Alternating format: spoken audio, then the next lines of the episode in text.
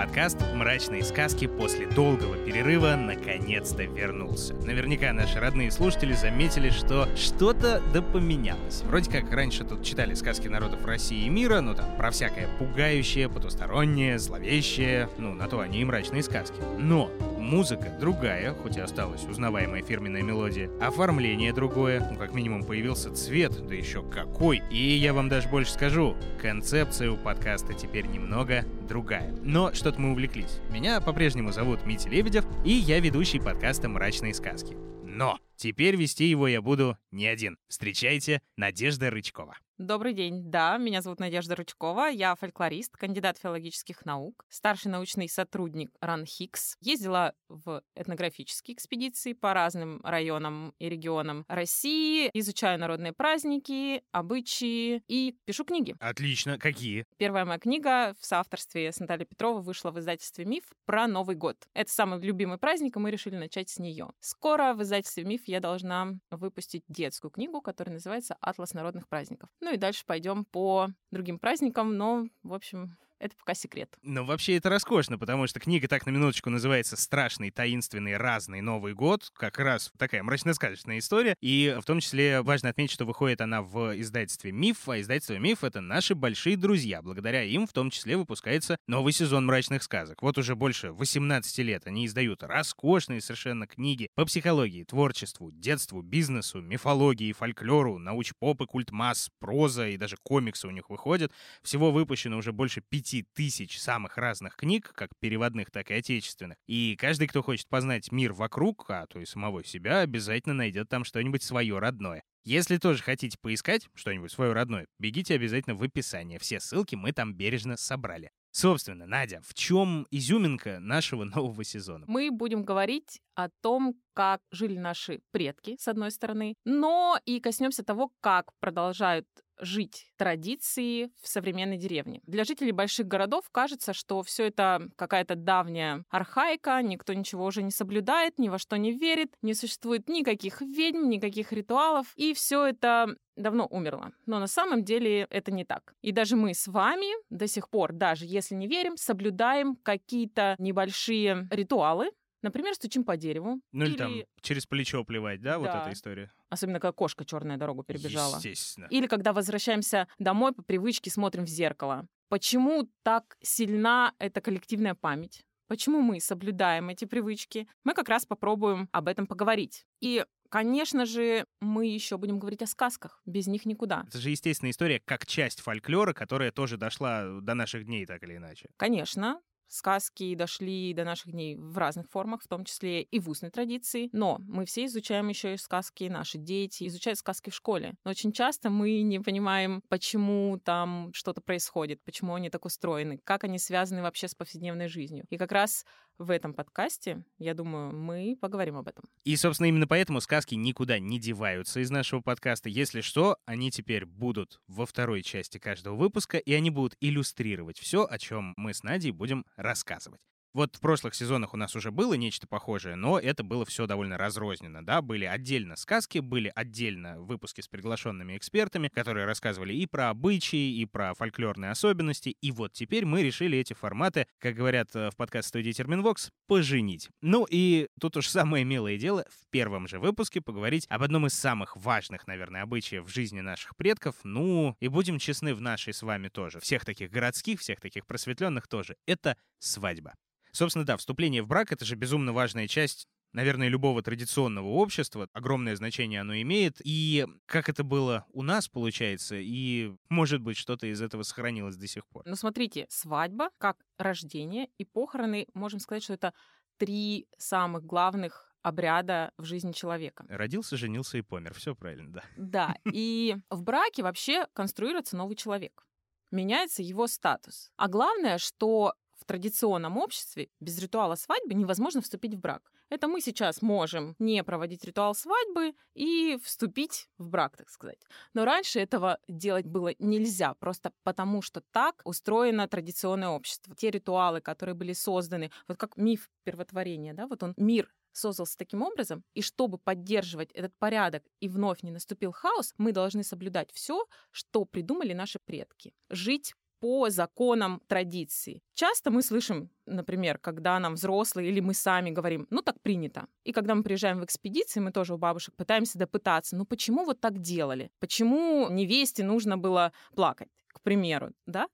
Нам просто говорят, потому что так принято, потому что так нужно. Очень сложно объяснить те старые закономерности, которые мы должны соблюдать. Но мы их должны соблюдать, чтобы мир не разрушился, не наступил хаос, и все было подчинено порядку. Вот на самом деле любопытная история, и в этом сезоне она, кстати, нам неоднократно встретится. Мы тут говорим вроде как о народных верованиях, которые воспринимаются как дела, ну, давно минувших дней, это уж точно. То есть, что соблюдать, как говорить, кого куда приглашать, с кем подобающе общаться, ну и так далее. И все эти вот маленькие и большие обряды для современного обывателя, они были. То есть, они остались в мифическом и темном тогда где-то. Но вот ты, Надя, и в студии, и за кадром все время делаешь эту чудесную сноску, что вам рассказывали и рассказывают в экспедициях. То есть, э, что так оно и есть как бы до сих пор. Да, но ведь в традиционном обществе преемственность вот эта и ритуальность, она очень важна. И все соблюдается потому, что так делали раньше. И нарушить это нельзя. Люди до сих пор верят и в ведьм, и в порчу, и в сглаз, несмотря на то, что 21 век на дворе. То есть они спокойно пережили и всеобщее образование в советские времена, и борьбу с религиозностью. Народная культура и верования предков оказались сильнее. И все это в том или ином виде существует до сих пор. Ну и не только как бы в мелких обрядах, которые уже так для проформы больше соблюдаются, да, как отголоски, но и с полным пониманием того, что именно ты делаешь. То есть там на кого ты насылаешь плохое, кому помогаешь и с кем договариваешься. То есть и вот эти вот персонажи все нечеловеческие, они тоже еще живут, получается. А как же? Надо договориться с колдуном, да. задобрить лешего, домового покормить. Это все есть. Только надо помнить, что есть персонажи быличек, а есть персонажи сказок. В сказки мы не верим, потому что это вымысел. А вот в быличках действуют те, в кого верят. И верят до сих пор. Поэтому так мало этой самой колоритной нечисти встречается именно в сказках. Персонажи эти не выдумка, и рассказывать такие истории в качестве развлечения никто не будет. Да, и это наша большая боль в подкасте «Мрачные сказки» в целом. Вообще, любопытная история. Вот э, древняя нечисть, которая дожила до наших дней и, в принципе, в современных условиях существует. Такое смешение в целом крайне благодатная почва и для не только размышлений, но и для выдумок, да, грубо говоря, для современных сказок. Ну, собственно, над этим много какие авторы там экспериментировали, э, и советские мультипликаторы, например, тоже. Каждый знает домовенка Кузю, который хочет жить то в холодильнике, то у мусорного ведра где-то на хрущевской кухне, и нормально себя чувствует. А вообще так представить, жар-птица, которая питает целую ТЭЦ, потому что может. Полуденница как специалист по охране труда среди комбайнеров, потому что в полдень нельзя пахать ни в коем случае до сих пор. Ну или там ведьмы, насылающие порчу по скриншоту. А, хотя нет, по скриншоту они уже ну, насылают. Да, это и так есть, потому что как бы смайлики да, на все лицо новорожденным в соцсетях все еще лепят. То есть 21 век, и зло властвует все равно даже над пикселями из интернета. На самом деле ничего удивительного. Традиционные верования и фольклорная нечисть прекрасно адаптируются к новым условиям. Получается старая сказка в новых реалиях. Вполне себе естественно себя чувствует. Ну, да, давай дальше тогда фантазировать. Э, лешие в шапках-невидимках грабят банки. Баба-яга их мафиозно крышует. Горыныч с явным даже уже не раздвоением, а расстроением личности сжигает местную забегаловку, потому что ему шаурму не подогрели. Некоторые просто золотую антилопу на балконе держат, а она им фальшивки копытом отбивает. А поскольку богатыри так как-то перевелись, то э, ловят таких персонажей не простые полицейские, а сотрудники спецотдела по борьбе со сказочной преступностью. И в арсенале у них не только современная криминалистика, но и те же какие-нибудь там сапоги-скороходы или меч-кладенец. Мне кажется, это невероятно интересно посмотреть на такие переосмысления и переносы сказочного в действительность. И это, собственно, можно сделать, потому что это не наши досужие домыслы, это сюжет сериала «Волшебный участок», который прямо сейчас выходит в ОККО. В главной роли Николай Наумов, он как раз играет полицейского, который ловит всяких сказочных правонарушителей, а там их тьма тьмущая, и все колоритные до ужаса. Грим, костюмы, все очень классное, местами неожиданное и крайне любопытное. Ну, хотя бы с точки зрения переосмысления, да, вот как раз э, тех же самых знакомых персонажей. Тот же Павел Деревянко, если честно, в роли Змея Горыныча, на самом деле довольно драматичный. Он и пугает, и завораживает одновременно. Я, если честно, не ожидал такого. Ну и вообще актерский состав знакомый знакомые все лица, что называется. Там даже Илья Соболев засветился в роли харизматичного такого гнома-матершинника. Собственно, ссылку на сериал оставляем в описании. Рекомендуем к просмотру, если что, 18+. А для новых пользователей сервиса доступна подписка на тестовый период в 30 дней за 1 рубль. Да, но мы отвлеклись. Что там со свадьбой? Свадьба, как и похороны и рождение, называют исследователи обрядом перехода из одного состояния в другое. И в русской культуре есть два больших типа свадьбы.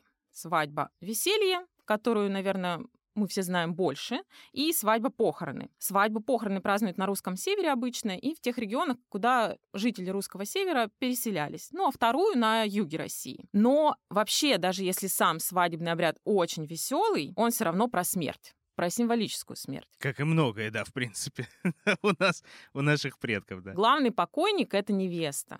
Она должна умереть для своего прошлого сообщества. Сообщество девушек, в котором они гуляли, водили хороводы, могли встречаться, проводить как-то время и родиться в новом статусе замужней женщины. И вот свадебный обряд нужен именно для того, чтобы правильно проводить ее из одного мира в другой. Статус, конечно, меняется и у жениха, и у родственников невесты и жениха, но можно назвать их такими полупокойниками. Ну, так из матери в тещу, да. Да, потому что все-таки они хотя бы остаются, в отличие от невесты, жить на своем месте. А девушка должна переселиться в новый дом, а если она выходит замуж, еще и в другую деревню, что сопровождается, конечно же, разрывом всяческих связей, разрывом связей и семейных, и разрывом связей дружеских. Это, конечно, очень тяжело. Ну, и это нужно да. пережить. Например, как в сказке, да? Жених уезжает искать невесту в чужое царство. Это его путь и затем возвращается в свое. Угу. К отцу батюшки, да, вот моя невеста, буду с ней жить. Но откуда-то он ее, получается, увозит в любом случае. Да, да, а невеста покидает то самое свое обжитое пространство и переселяется в царство жениха. И вот надо сказать, что вот этот ритуальный переход, он очень растянут. Можно сказать, что он начинается со сватовства и заканчивается довольно поздно, рождением ребенка такой растянутый переход, но, тем не менее, свадебный ритуал — это как центр, кульминация этого перехода. И на каждом этапе преодолевается очередная граница. Ну, такие границы мы вообще знаем в сказке, их довольно много. И вот здесь мы тоже преодолеваем эти границы. Мир тот, мир этот, э, а тут мир свой, мир чужой, в том числе, опять же, мир девичества, мир взрослости, и мир мальчишества, мир тоже взрослости. То есть такие переходы, наверное. Да, ну еще потом от э, молотки до женщины с ребенком. Это еще один переход. И ага. вот тут уж, когда она родила, принесла потомство, вот тогда уже настоящая женщина. И самое, конечно, страшное для невесты в традиционной культуре, ну, я думаю, не только в традиционной, для нас с вами, выйти за нелюбимого. Тем не менее, даже на свадьбе веселье, таком разгульном, невеста тоже плакала. И, в общем-то, плакать она могла такой несчастливой своей доли за нелюбимым мужчиной. Но вообще-то слезы на свадьбе нужны были не всегда для этого. Нужно было наплакаться вот в этой девичьей жизни, наплакаться на девичнике, наплакаться до венца. После венца плакать нельзя. Угу. А вот до нужно хорошенечко прореветься, чтобы жизнь твоя потом была счастливая. Это, собственно, поэтому горько кричат, чтобы горько было прямо сейчас, а дальше сладко. Да, ага. это, в общем, одно из продолжений или переосмыслений вот этих заложенных идей. Значит, она оплакивает свою жизнь, свою девичью волю, конечно же, потому что, конечно, это ограничения определенные на нее накладывает, начиная от головного убора, от э, поведения и заканчивая наличием новых обязанностей, ну, гораздо более да. сложных и трудоемких, чем было у папеньки с маменькой. То есть, если раньше дом в порядок привести, и сейчас тоже можно дом в порядок привести, здесь же еще накладываются и дети, и рукоделие в диком виде, наверное, в диких количествах, ну и так далее. Вообще-то, как говорят, в работницу домой берешь. Ну да. Поэтому да. Это не программа очень... минимум. Да. Поэтому, когда рождалась девочка, то в традиционной семье это не очень хорошо, потому что ты ее отдашь, работницу отдашь другому. А вот парни, они молодцы, они приведут себе работниц в наш дом, и работниц будет больше. Действительно, все-таки женщина, когда переходила в дом мужа, она начинала делать большую часть работы, особенно если ты старшая невестка в семье. Ты мало того, что сама делаешь, ты еще и управляешь немножечко, менеджер такой, Конечно. другими маленькими невестками. Ну и самое, получается, печальное существо в доме — это младшая невестка. Это, кстати, во множестве традиционных культур и современных присутствует. Да. Так вот, и поэтому весь свадебный обряд, вот свадьба, похорон, сопровождался причитаниями. Ну, мы знаем, что причитания исполняются и на похоронах, и на свадьбе. И тут как раз, в том числе в этом песенном жанре, сближается свадьба и похороны. Потому что очень часто девушка проговаривает, что меня ждет смертушка, и на смертушку вы меня собираете. А свадьбушка — это как раз похороны. То есть действительно используются те слова, которые показывают, что невеста вообще умирает у нас в этом мире. И на девишнике, что интересно, происходит такое... Невесту же часто водят в баню, угу. на русском севере, на девишнике. Либо на девишнике там баня может варьироваться, когда она бывает в разных регионах по-разному. Но вот если ее ведут на девишнике, ее раздевают, распускают ей волосы, моют. Все она делает не сама. То есть превращается в некоторого такого мертвеца, который сам не может двигаться, не может говорить, не может ничего делать. А еще баня это пространство у нас нечистое, как известно, не совсем домашнее. И в бане же в традиционной культуре происходит омовение покойников. Поэтому очень похожи эти два обряда. Про баню у нас, в принципе, должен быть прям отдельный, большой такой обстоятельный разговор, наверное, когда-нибудь. Да. Да, это точно. Так, и получается, что же, сватают в первую очередь, да? Все начинается со сватовства. Да, все начинается с сватовства. Жених обычно не ходит сам, он отправляет гонцов. Это может быть крестный или его старший брат, или еще какой-то важный мужчина в деревне, который готов взять роль свата. Но они приходят в дом к невесте, обычно с хлебом и с горячительным напитком. Путь этот, конечно, непрост. Нельзя просто выйти и прямой дорогой пойти, по которой вот они всегда ходили. Нужно сделать все тайно, желательно ночью, чтобы никто не видел. Пойти через задний двор такими дорожками, очень кривыми. Главное, чтобы не сглазили. Угу. Потому что, конечно же, вот в этот момент, вот буквально уже с сватовства, невеста и жених, так как они немножечко болтаются между мирами, они наиболее уязвимы. И значит, на них могут подействовать колдовские чары, сглазы и прочая нечисть сваты приходят, либо бывает сваха бежит первая и сообщает, что, мол, мы к вам свататься идем. Они заходят в дом и, конечно, не всегда сообщали, мы пришли свататься, здравствуйте. Они иносказательно говорили, например, говорят, у вас овечка есть, а у нас баранчик. Может у быть... нас товар, у вас купят.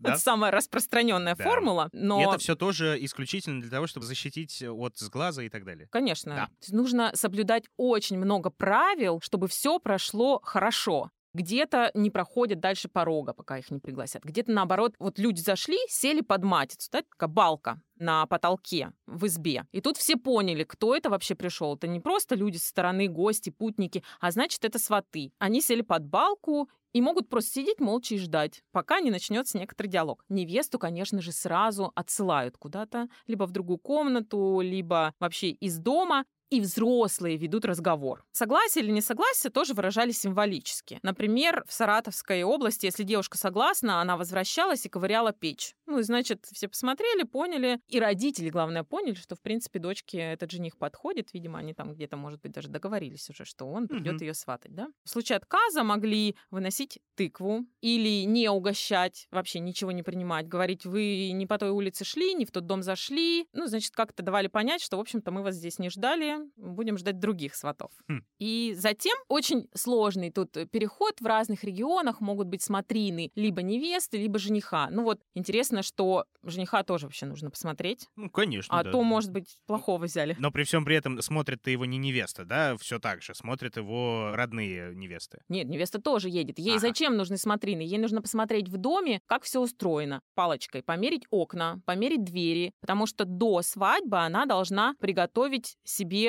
приданное, и в том приданом обязательно шторы. Знаете, раньше ну и сейчас, если в сельские дома заходишь, висят шторы на дверях, окнах, и это нужно все красиво вышить. И вышивка была, и какое-то шитье такое красивое. Ну, то есть показать, что ты рукодельница, и чтобы эти шторки вообще подходили. Да? Ну, и, да. и, и вот когда на свадьбу она заходит в дом жениха, все начинают гулять, а она быстренько комнату украшает. то есть, по идее, у нее идут смотрины, опять же, не мужа будущего, а как раз-таки будущего плацдарма для каждодневной деятельности, к сожалению. Да. Да, да, Приданная невеста это тоже вообще-то смотрит. Вот она пришла, посмотрела, одна нам бабушка рассказала, приехали мы смотреть, значит, на смотрины к жениху, а дом-то худенький, бедненький, как я там жить буду? Ну, ничего не поделаешь. Да, ну, Переживем, приеду, украшу занавесками. Ну, то есть вот действительно парень-то хороший, а дом так себе.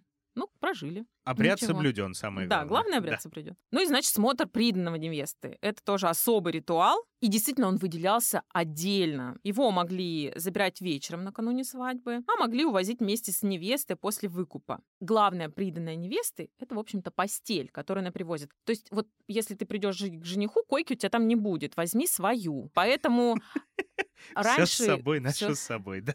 Раньше это ставили на тележку какую-нибудь. Но позже, вот уже в советское время и даже в 90-е перевозили на грузовиках. Устанавливали туда кровать, сундук. Все это красиво украшали, а сваха считала. Сколько? Один, два, три. Сколько у нас там простынок? Иногда даже и в сундук тоже смотрели, проверяли, что там невеста себе, какую одежду красивую положила, как она умеет вышивать, сколько подушечек. Ну и день свадьбы — это кульминационное событие нашего свадебного ритуала. Невеста, как мы помним, уже сама ничего не делает. Да. Она немножко покойница. Ее одевают подруги, надевают фату, платье, закрывают ей лицо. Как у покойника у нас глаза закрыты, так и у невесты. Закрывают лицо, вводят ее за руки. То есть сама она как будто бы идти не может. И все это продолжается до венчания. Они даже едут с женихом, она не должна разговаривать. То есть она такая немая, неподвижная, потому что она должна умереть для этого сообщества. И после венчания они ведут беседы, и начинается некоторый пир. И вот главный этап первого дня — это смена прически невесты. Пока она была девушка, она носила одну косу, а после венчания ей заплетают две косы. На русском севере этот процесс называется окручиванием. Где-то покрыванием кладут ей женский головной убор. И вот, собственно, убор как одна из главных вещей, потому что распущенные волосы как раз-таки признак не очень хорошей истории, да. А главное, и нечисти в том числе. В первую И- очередь, да. И невеста — это женщина неизвестная, и вот мы ее должны узнать. И в свадьбе очень часто присутствует вот этот мотив узнавания, который есть и в сказках, когда жениху убирают ее по-женски, приводят и говорят, а та ли это, с которой ты к венцу ездил? Хм. Он говорит, ой, не та. С этой стороны посмотрит, ой, не та. А, нет, моя. Вот она уже изменилась, мы ее узнаем в новом статусе. И часто даже ее начинают величать по имени-отчеству уже, Мгм. не по имени. Вот эта вот процессия великолепная, по-моему, это поезд называется, да? Все веселое, шумное, замечательное, но это при всем при этом одно из самых опасных мест, насколько я понимаю, во всей свадьбе. И как раз-таки поезд э, меньше всего защищен, как и, в принципе, участники всего этого происходящего, от э, воздействия тех или иных товарищей и нечисти, и тех, кто с нечистью водится. Вообще вся свадьба — это процесс уязвимый, но поезд действительно, можно что-то такое сделать. Они же едут по чистому полю, например, на дорогу что-то сделать. И главное не забыть пригласить колдуна на свадьбу. Мгм. Если колдун на свадьбе есть, то он может охранять этот поезд. Ну, у него есть всякие свои слова, свои приемы, с помощью которых он свадьбу охраняет. Но вот если колдуна на свадьбу не пригласить, то он может сделать так, что жених и невеста всю жизнь жить не будут. А как это узнать? Сделал ли что-то колдун? Едет поезд, движется, не знаю, и вдруг кони остановились. И не с места, и никто не может их сдвинуть. Это значит, что колдун что-то здесь натворил.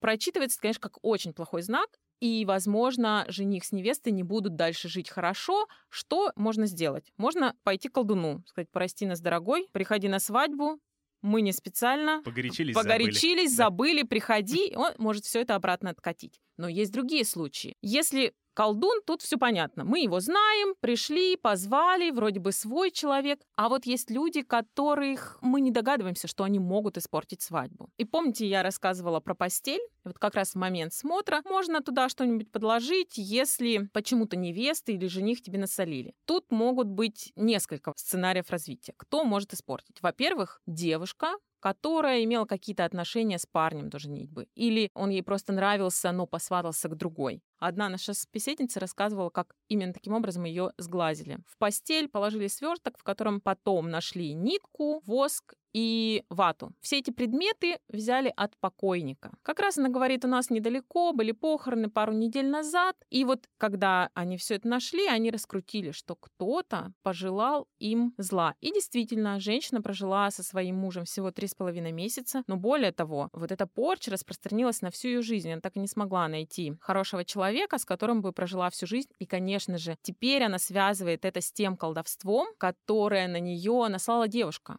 И девушку она потом эту узнала, сказала, Бог тебя накажет. Действительно, она говорит, он ее наказал. Ну вот обе они остались такими несчастливыми. А еще могли испортить свои же родители, если они не хотели эту девушку в жены своему сыну, а сын почему-то против их воли посватался. И лучший способ это наговорить иголку и опять же подложить в постель к молодым. Интересно, что иголка выполняет обе функции. Она может служить как оберегом. Обычно булавочки закалывают невесте, чтобы ее не сглазили, или опоясывают ее красной веревочкой. Либо, если мы находим очень много иголок где-то, не в нужном месте, в постели, разбросанные где-то по квартире, на иголке очень легко наговорить порчу. Амбивалентный предмет, как говорят исследователи. И Тоже это при всем при этом может делать совершенно любой человек, не обязательно колдун. Это может сделать любой человек, но нужно обратиться к магическому специалисту. Колдун на русском севере, например, чаще колдуны, действительно, бывают мужчины. А на юге это женщины, ведьмы. Их еще по-другому просто бабки называют. Бабки бывают хорошие, которые могут лечить, а бывают плохие, которые могут что-то сделать. И вот ты пойди к этой бабке, расскажи свою печаль горя, она скажет какую-то молитовку, наговорит на предмет, ты возьмешь этот предмет и сделаешь все по ее инструкции. В общем-то, ничего сложного. Даже тебе самой заговор знать не надо. Главное донести этот предмет до невесты. Потрясающе. Ну, собственно, да, только по одному свадебному обряду даже понятно, что вот и ведьмы, и колдуны, и даже, в общем-то, люди, которые пользуются их э, услугами, это и фигуры значимые, и люди, вероятно, опасные. Собственно, примерно об этом мы и будем читать нашу мрачную сказку. Жил как-то купец прибогатый. У него одна дочь была. Хороша-расхороша. Развозил этот купец товар по разным губерниям, и приехал он в некое царство, к царю. Привез красный товар и стал ему отдавать. Изымел с ним царь такое слово. «А, ты говоришь, все у тебя есть, чего не пожелаю? Э, Да все, государь. А чего нет, того отыщу. А что же, и невесты по себе у тебя найду?» О, ой, государь, есть, есть у меня дочка. Хороша, ой, так хороша. Что человек не вздумает, то она удумает. Царь и час часовать не стал. Написал письмо и скричал своим господам жандармам. «Ступайте вы к этому купцу и отдайте это письмо купеческой дочери». А в письме и написано «Убирайся венчаться». Взяла купеческая дочь это письмо на руки, залилась слезами и стала убираться. А с нею и служанка купеческая. И ведь никто эту служанку не разгадает с купеческой дочерью, потому не разгадает, что обе на одно лицо. А как убрались они в одинакое платье, так и отец родной не отличит. Вот едут они к царю венчаться. Досадно стало этой служанке. Сейчас и говорит купеческой дочери. А пойдем э, по острову погуляем. Пошли по острову. А как зашли далеко, служанка купеческую дочь усыпила сонным зельем.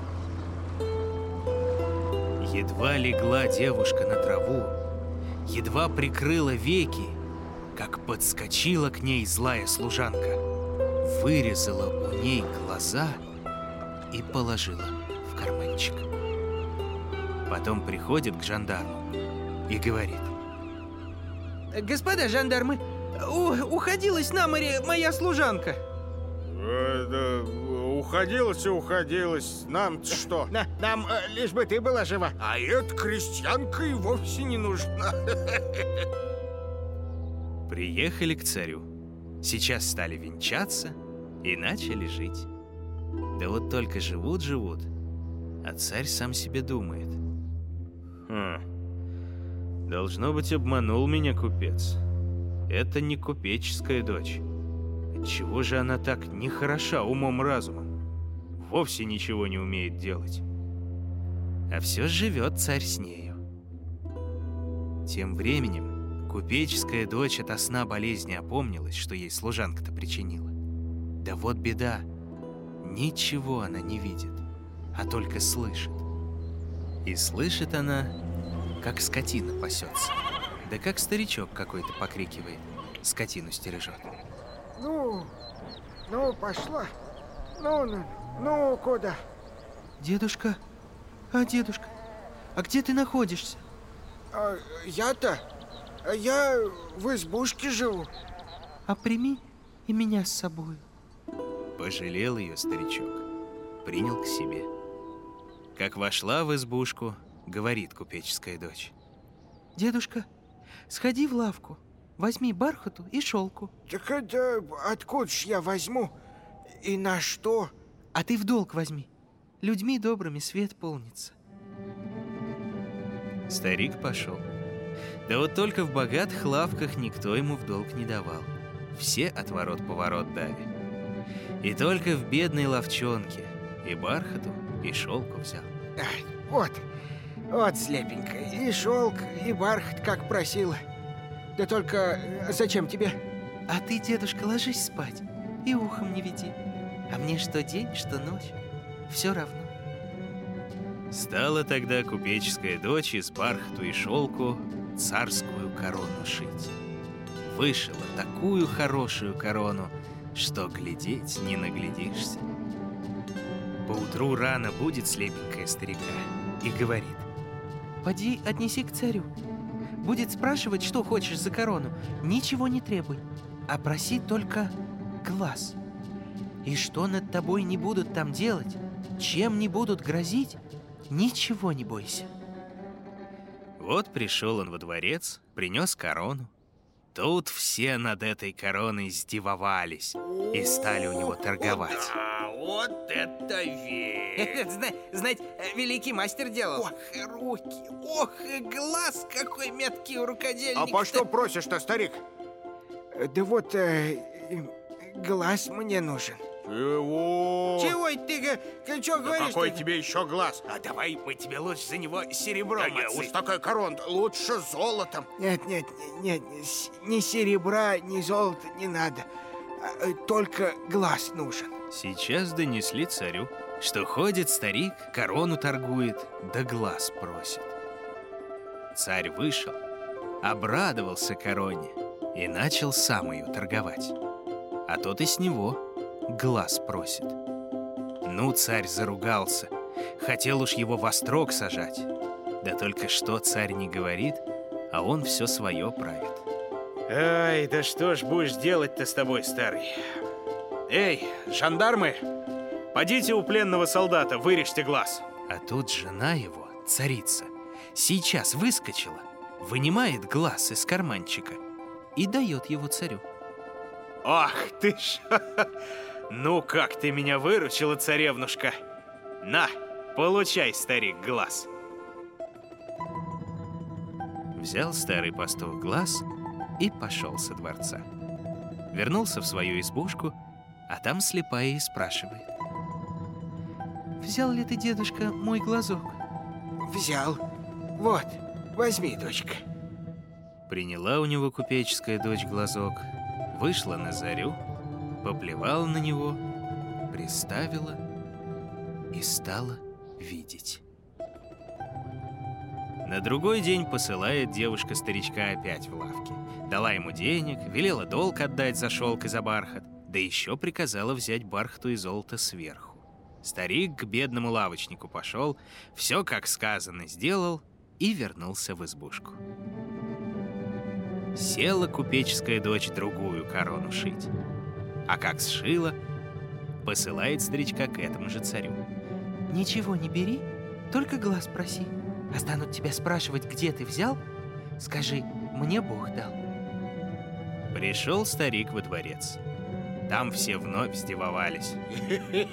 Вот так чудо! Ой, первая корона хороша была. А уж а это еще лучше. Государь, государь, государь идет, государь. Да, что не давать, а купить надо.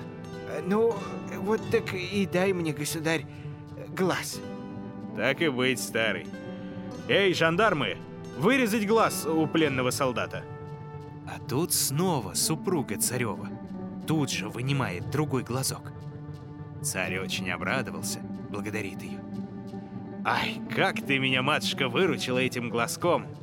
Ну, а скажи-ка мне, старичок, где ты берешь эти короны? Короны? Короны мне Бог дал. Сказал так старик и пошел себе со дворца. Приходит в избушку, отдает глазок слепенькой. Она вышла опять на зарю, поплевала глазок, приставила его и стала видеть обоими глазами. Ночь спала в избушке, а то вдруг на утро очутилась в стеклянном дому. И завела она гулянье. А в ту пору ехал царь мимо. Дай, думает, заеду посмотреть, что за диво, кто такой построил эти хоромы. Въехал во двор, и так уж ему рада дочь купеческая. Сейчас его принимает и за столик сажает. Попировал там государь, уезжает и зовет хозяйку к себе в гости. А сам вернулся во дворец и сказывает своей царице. «Ах, матушка, какой в этом месте дом! И какая в нем девица! Ой, кто что не вздумает, то она узнает. Кто что не вздумает, то она узнает. Ага, это верно она, которой я глаза вырезала. Вот царь опять едет к ней в гости. А царице очень досадно. Приехал царь, попировал, снова зовет ее в гости. Тут уж стала она собираться и говорит старичку. «Прощай. Вот я в гости поеду. Держи тебе сундук денег, до дна его не добирай, всегда полон он будет. Ляжешь ты спать в этом стеклянном дому, а встанешь в избушке своей. Как увидишь избушку, знай, меня в живе уже тогда не будет. Убьют меня и в мелкие части изрубят. Ты тогда встань поутру, сделай гробок, собери мои кусочки и похорони. Заплакал об ней старичок, да делать нечего. Тем же часом жандармы приехали, посадили ее и повезли. Привозят ее в гости, а царица на нее и не смотрит — сейчас застрелила бы. Вот и вышла царица на двор и говорит жандармам. Как вы э, девку эту домой повезете, так э, тут же иссеките ее в мясные части и выньте у ней сердце. Да привезите ко мне. Приказ есть приказ. Повезли жандармы купеческую дочь домой. Разговаривают с ней быстро, а она уж знает, что они хотят делать. Вы уж, соколики, секите меня скорей.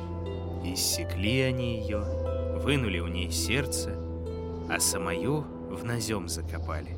В назем, ну то есть в навоз. И приехали во дворец. Царица взяла сердце, скатала его в яйцо и положила в карман. Старичок тогда спать лег в стеклянном дому, а встал в избушке. Сразу все понял и залился слезами. Плакал, плакал, да дело-то исполнить надо. Сделал гроб и пошел искать ее. Нашел в навозе, разрыл, собрал все части, положил их в гроб и похоронил у себя. А царь не знает никакого дела. Едет к купеческой дочери в гости – приехал на то место. Что такое? Нет ни дома, ни девицы, а только где она схоронена, там над ней сад вырос. Вернулся во дворец и стал царице рассказывать. Ездил, ездил, не нашел ни дома, ни девицы, а только сад один. А царица, как услыхала, вышла на двор и говорит жандармам. «Ступайте вы к той избушке, Посеките на том месте сад. Жандармы поехали к саду, стали его сечь, а он весь окаменел. Рубят, рубят, да все без толку. Вот только не терпится царю. Хочется сад снова посмотреть. Вот и едет глядеть его. Приехал в сад, видит, мальчик хорошенький меж дерев бегает. Э, -э верно, господа какие гуляли да и потеряли. Взял царь мальчика во дворец, привез в свои палаты и говорит царице.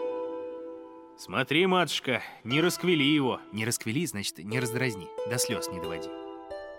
А мальчик на то время так раскричался, что ничем его и не забавят.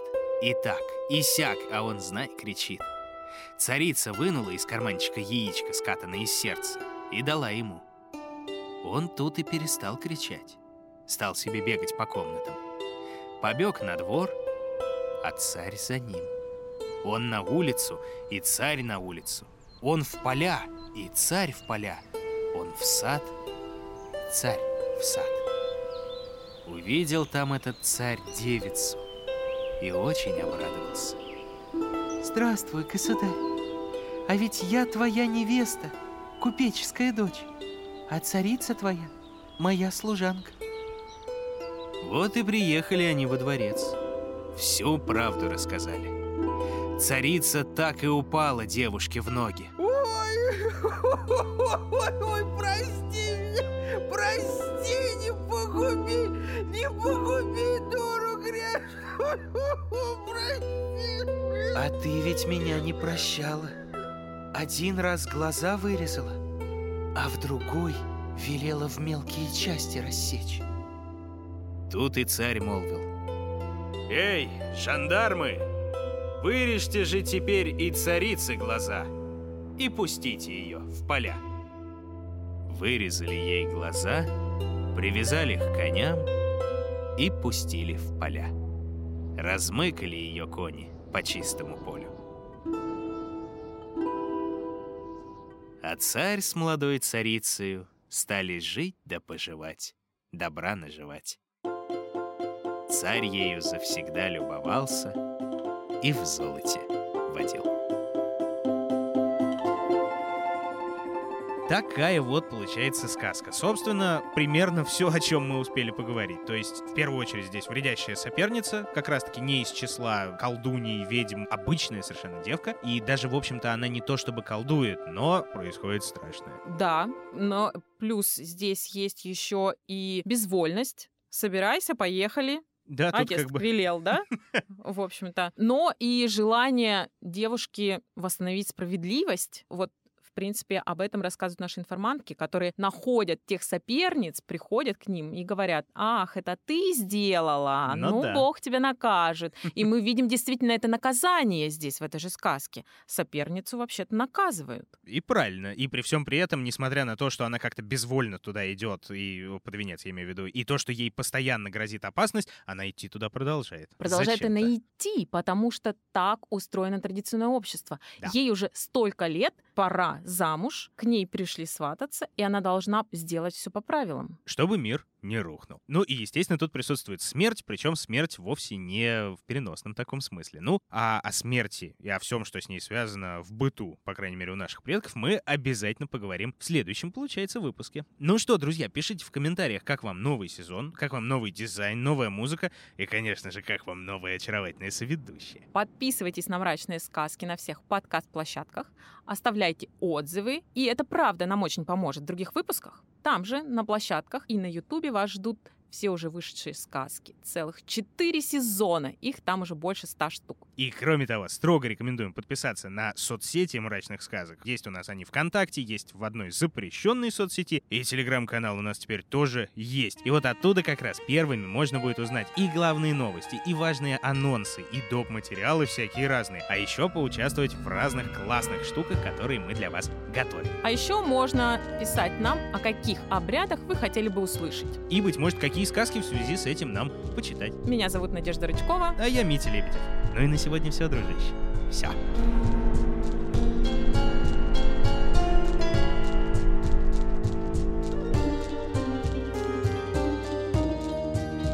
Находили, объясняли и читали сказки Надежда Рычкова и Дмитрий Лебедев. Собирала их в звуки и украшала Ольга Лапина. Писала завораживающую музыку Полина Бирюкова. Рисовала мрачные картинки Алена Христианова. А продюсировала все это Елизавета Лобатова.